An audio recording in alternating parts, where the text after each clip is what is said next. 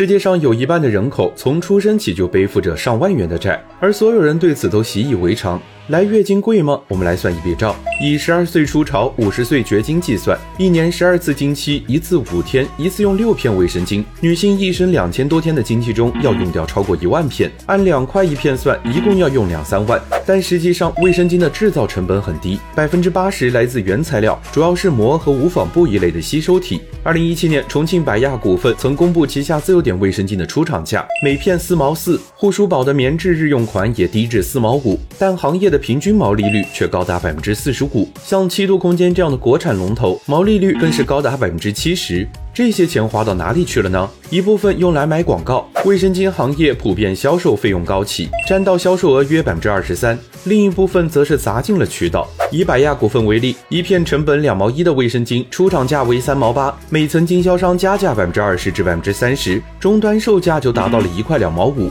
贵吗？好像也就是一杯奶茶的钱。但在我们国家，有近一半的人口每个月的收入也就一千元。这些女性，她们用不起干净、卫生、清爽的卫生产品，她们在用二十元一百片的散装卫生巾，在用没有独立包装的连体卫生巾，甚至只能用纸巾、用树叶、用草木灰。难道是她们不知道这不卫生吗？只是她们有难处，一杯奶茶的钱就是她们的难处。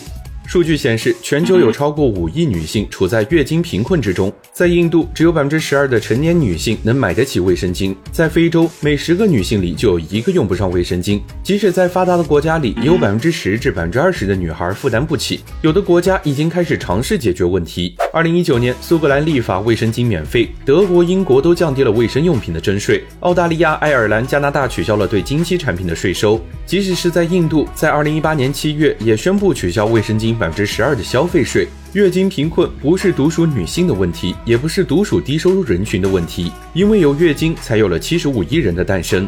Why for man twelve months here, but woman only ten months? Five day every month, woman sitting outside house doing nothing. Five into twelve equal to sixty. One year, sixty days, two months waste. Woman wearing pad meaning two months life extra. I believe in big man strong man not making country strong. Woman strong, mother strong, sister strong, then country strong.